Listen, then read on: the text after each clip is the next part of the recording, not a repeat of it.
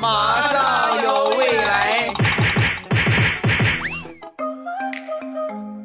马上有未来，欢乐为你而来。我是未来，各位周五快乐！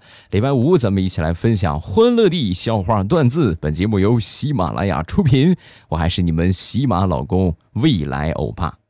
想当初上大学的时候，我们宿舍呢一共是六个人，我们共用一个牙膏啊。然后我们都是觉得无所谓，是吧？大家都是兄弟一场，不重要啊。然后呢，后来就发现这个牙膏用处还挺多的，什么抹个这个青春痘啊，是不是？抹个这个其他的小炎症啊，都还不成问题。所以说牙膏用的很快。你想六个人一起用，连着在抹这个抹那个的话，基本上两三天就用完了。后来为什么我们就不共用了呢？有一天我们正在吃饭，我们宿舍有一哥们儿啊。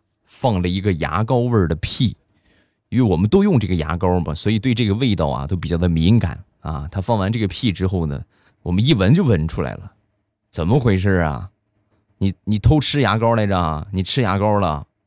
啊！在我们的再三追问之下，他终于承认，他得了痔疮，每天用牙膏在抹伤口。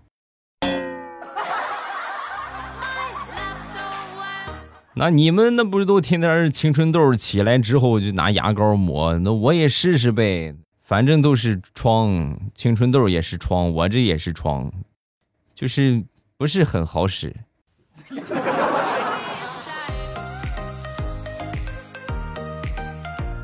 说我这个发小吧，人家都说四世同堂，对吧？四世同堂就不得了了，你想想，对吧？就这么说，就是你的。老爷爷都还在，对吧？或者说你的下一代已经出生了，你的爷爷还在，就是四世同堂，这就算挺厉害的了。我这个发小呢，五世同堂，他的那个太爷爷啊，他的太爷爷九十七岁啊，身子还很硬朗，也不糊涂，就是耳朵呀稍微有点背。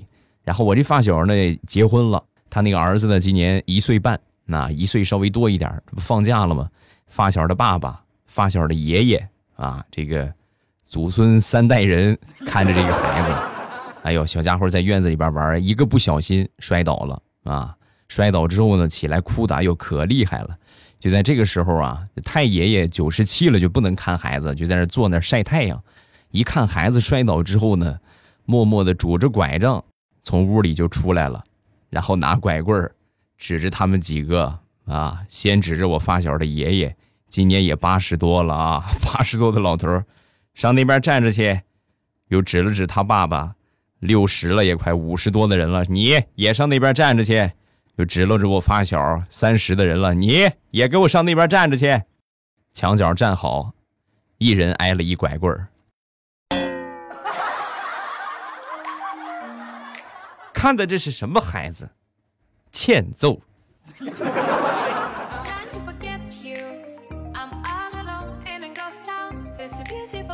有过减肥经历的人都知道，亲妈呀，绝对是你减肥路上的绊脚石。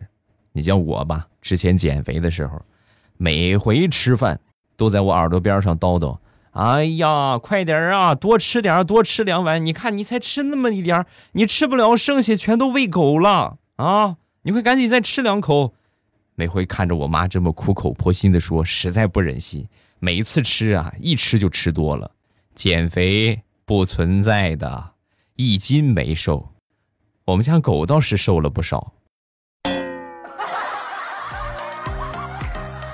后来减肥减的，我们家狗都跟我成敌人了，看见我就咬我，仿佛在跟我说：“你少吃点不行吗？啊，少吃点不行吗？”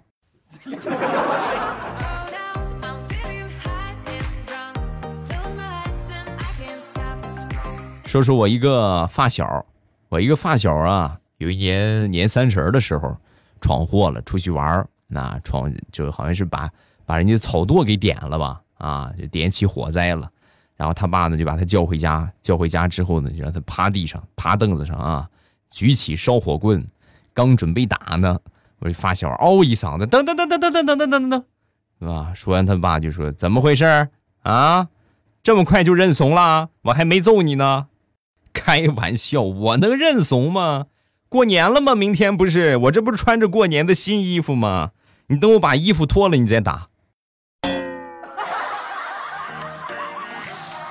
然后他也是实在，脱了个精光，光个屁股，被他爸给揍的嘞！哎呀，直接就是起不来了，你们能懂吗？过年我们都是，就是比就是一块儿啊，小伙伴一起去到这个地方走走，到那个地方走走。他直接在床上从初一躺到了十五。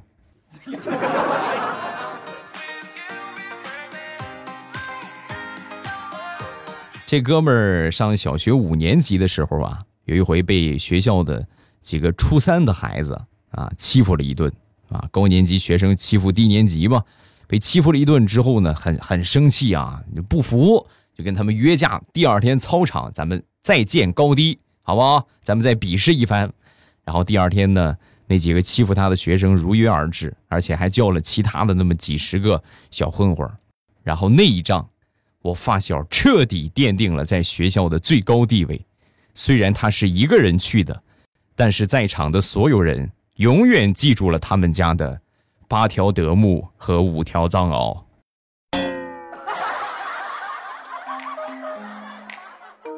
我们都听过一个成语，叫做“狗仗人势”，他这是名副其实的人仗狗势啊！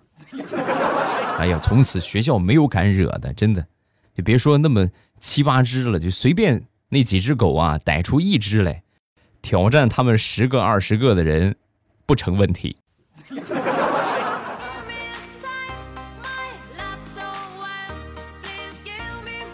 上高中。有一回呢，我们班主任拿他的手机给我们所有人呢群发了一个消息：下节课到多媒体上课。然后呢，一帮人浩浩荡荡的就去上课了。所有人没有一个有脑子的啊！我当时一听这个事情，我一激灵，等等，别去啊，有诈！这里边有诈，谁去谁没手机？你们想一想，我们严禁带手机，他又发消息通知你们去上课，那不就意味着谁去谁就是有手机啊？是不是？话音刚落，班主任的声音出现在了身后。好，分析的不错啊，那我就先把你的手机没收了吧。来，拿出来吧。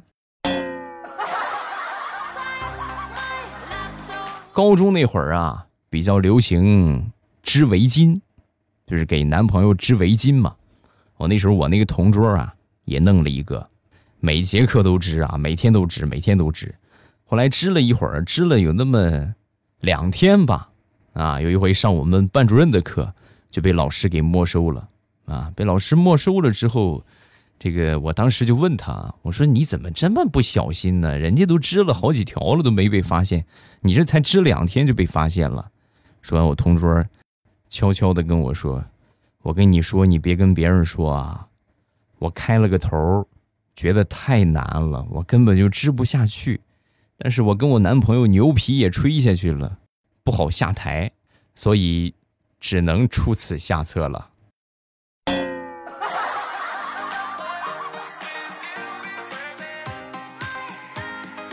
她男朋友啊，也是个奇葩，也属于那种全校出名的类型，高中大合唱，他是他们班的领唱，那很紧张啊。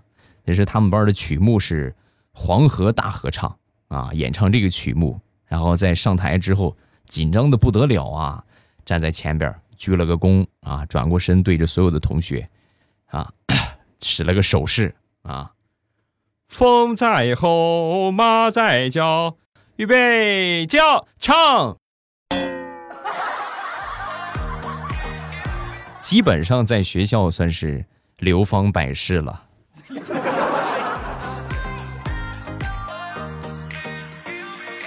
想当年，我们班一个同学呀，在读书的时候，这个性格呀大大咧咧的，常年短发，一直都属于这个中性的打扮。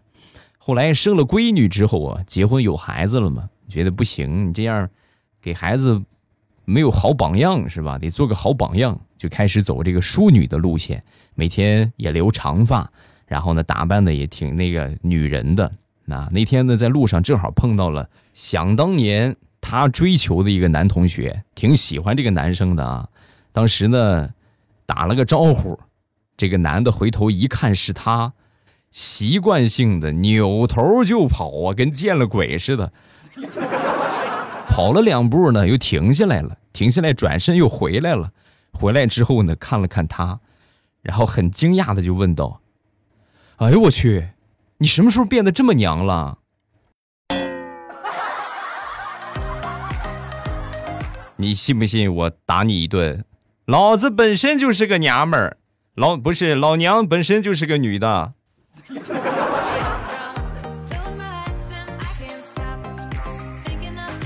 说一个很虐狗的段子。想当初啊，我这个同桌暗恋班上一个男的啊，她是个女孩啊。这个男生啊地理特别好，女生啊地理很弱。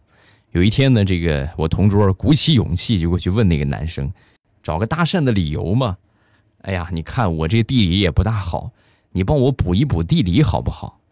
啊！说完，这个男生看了他一眼，然后很淡定的说道：“不用。”一家人有一个地理学的好的就可以了，有我就足够了。你们知道那一刻，身为单身狗的我，遭受到了多么大的暴击吧？基本上算是灭顶的暴击吧。我太难了，我真的太难了。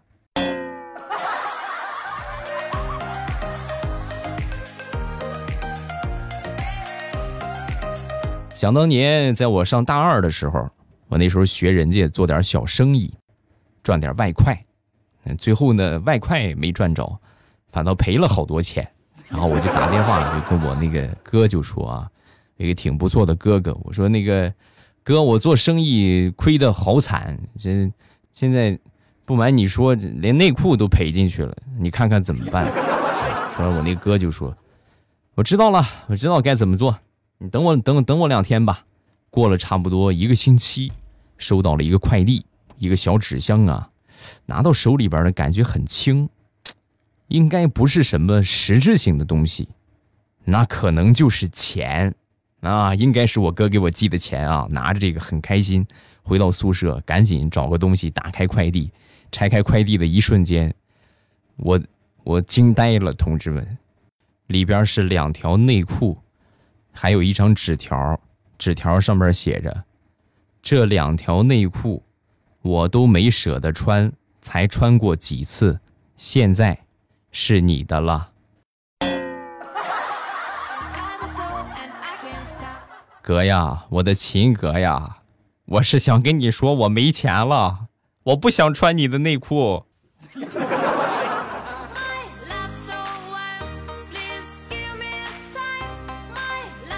现在网上也好，包括实际的线下也好，有很多这种类似的商学院啊，什么跟我七天带你创造一千万，让你的店面销量在一个月之内突破一百万，也不能说人家不对，但是呢，你们在选择的时候一定要擦亮眼睛，仔细斟酌啊。说一个现实的例子，我一哥们儿就是某商学院 MBA 毕业。有一天呢，和他在一家小饭馆吃饭，吃这个炒饭，一份炒饭呢，老板都配了一份免费的紫菜汤啊，这是很人性化的搭配，对不对？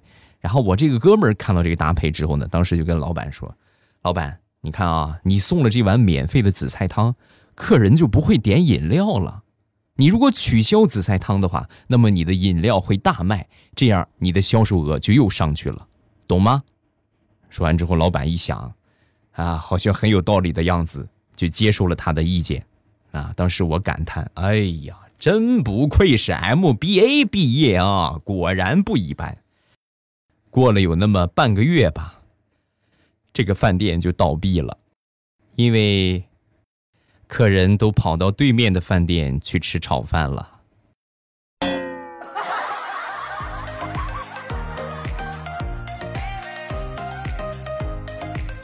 小的时候，我觉得你们的爸爸妈妈应该都会给你们说过一句话，就是你不好好学习呀，长大之后掏大粪都没有要的。我其中有一个同学就是这样，从小啊，他妈妈就跟他说这个话。我跟你说啊，你将来不好好学习，掏粪都没有要你的。所以呢，从那天起，发愤图强啊，努力学习，最后终于考上了医学院还挺出名的一个医学院啊。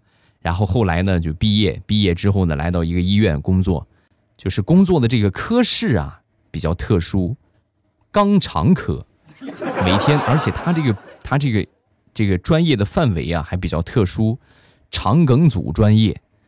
你们有了解过这个病的吗？就说这个肠子不通了，堵了啊，就不通畅了，粑粑出不来了，是这个病啊。肠梗阻专业，所以每天呢面对各种各样的肠梗阻的病人，而且呢每天都需要做各种各样的这种肠镜什么的手术，这不就是咱们俗说的掏粪吗？啊，那天跟我吃饭就说起这个事儿。未来你看，我真是觉得，上学和不上学没有区别。我妈从小跟我说。不好好学习，将来掏粪。我这好好学习，我这不也掏粪吗？她说完之后，我就说她那能一样吗？你掏的那个多新鲜呢！哎呀，真是听君一席话，颠覆人生观呐！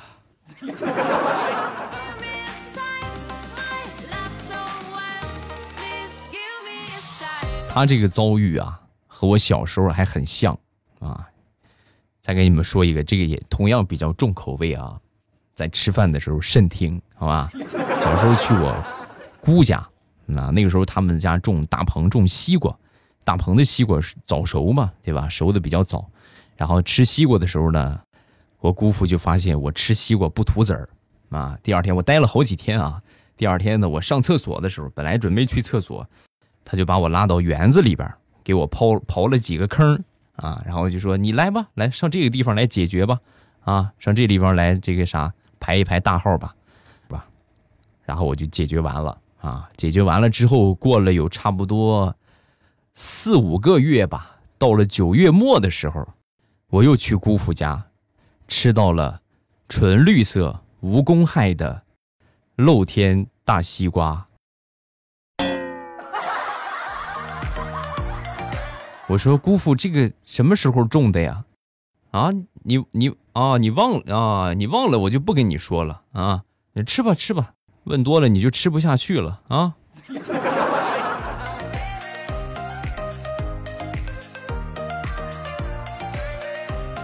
说说大石榴的好侄女吧，今年呢上大二了，快开学了，全家一块聚个餐，在吃饭中间啊，大石榴就说起她男朋友的这个问题。啊，以后找男朋友啊，一定要找一个离家近一点的啊，以免有时候呢照顾不到啊。巴拉巴拉说了好多，说多了之后，她侄女就烦了。你说说你，你们也都是啊，有这个闲空，关心关心我石榴姑姑不好吗？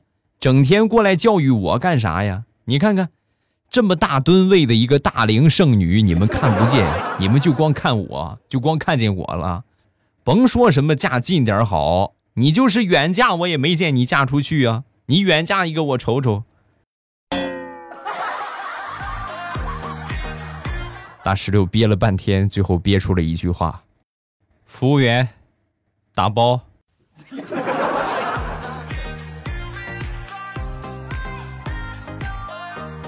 说一说考驾照，在考科目三的时候啊，你们有时候会发现那些哎呦开的飞快的这种这个教练车。你们不用羡慕啊，不用羡慕他们开车的技术有多么的娴熟，那不是学员开的，那是科目三考试挂了之后，安全员负责把挂科的同学送回考试的起点。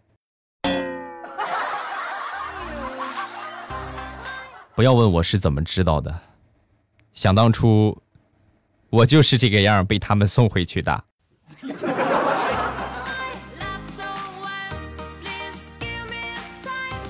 今天骑着三轮车，领着孩子出去玩走到半路啊，颠簸了那么两下啊，我这宝贝儿突然就说：“妈妈，你小心一点，别翻车了，我害我害怕。”说完之后，我媳妇儿就故作受伤的样子：“你什么意思啊？你不相信妈妈的车技吗？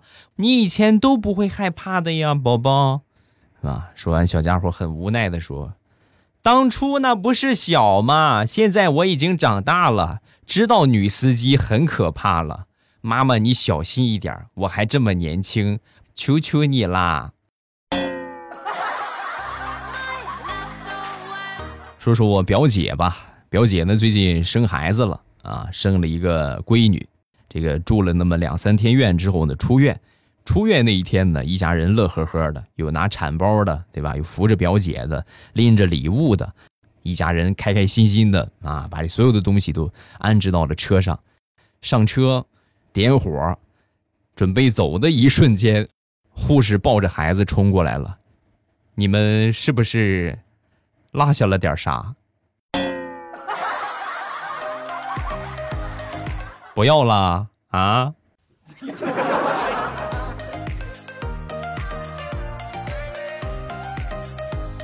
分享一个好多年之前的事情，那时候我们科室新来了一个女同事，那天我去上厕所，她突然过来递给我一百块钱，递给我一百块钱之后呢，就说：“那个大叔，我戒指掉到马桶里边了，你能不能帮我把它弄出来？”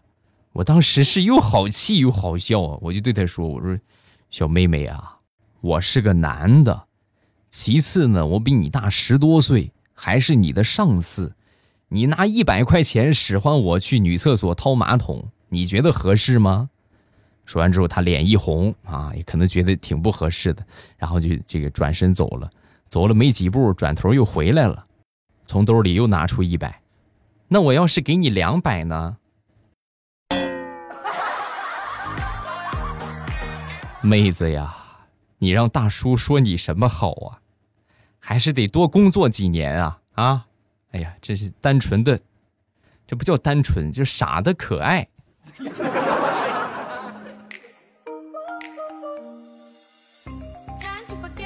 好了，欢乐的笑话咱们分享完了。各位喜欢未来的节目，不要忘了添加一下我的微博和微信。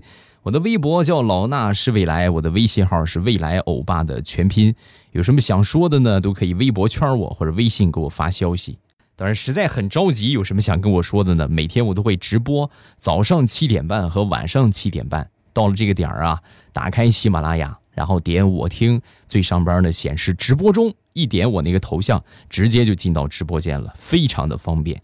每天早晚七点半，风里雨里，未来欧巴在直播间等你。今天晚上七点半，喜马拉雅直播间和你不见不散，等你哟。喜马拉雅，听我想听。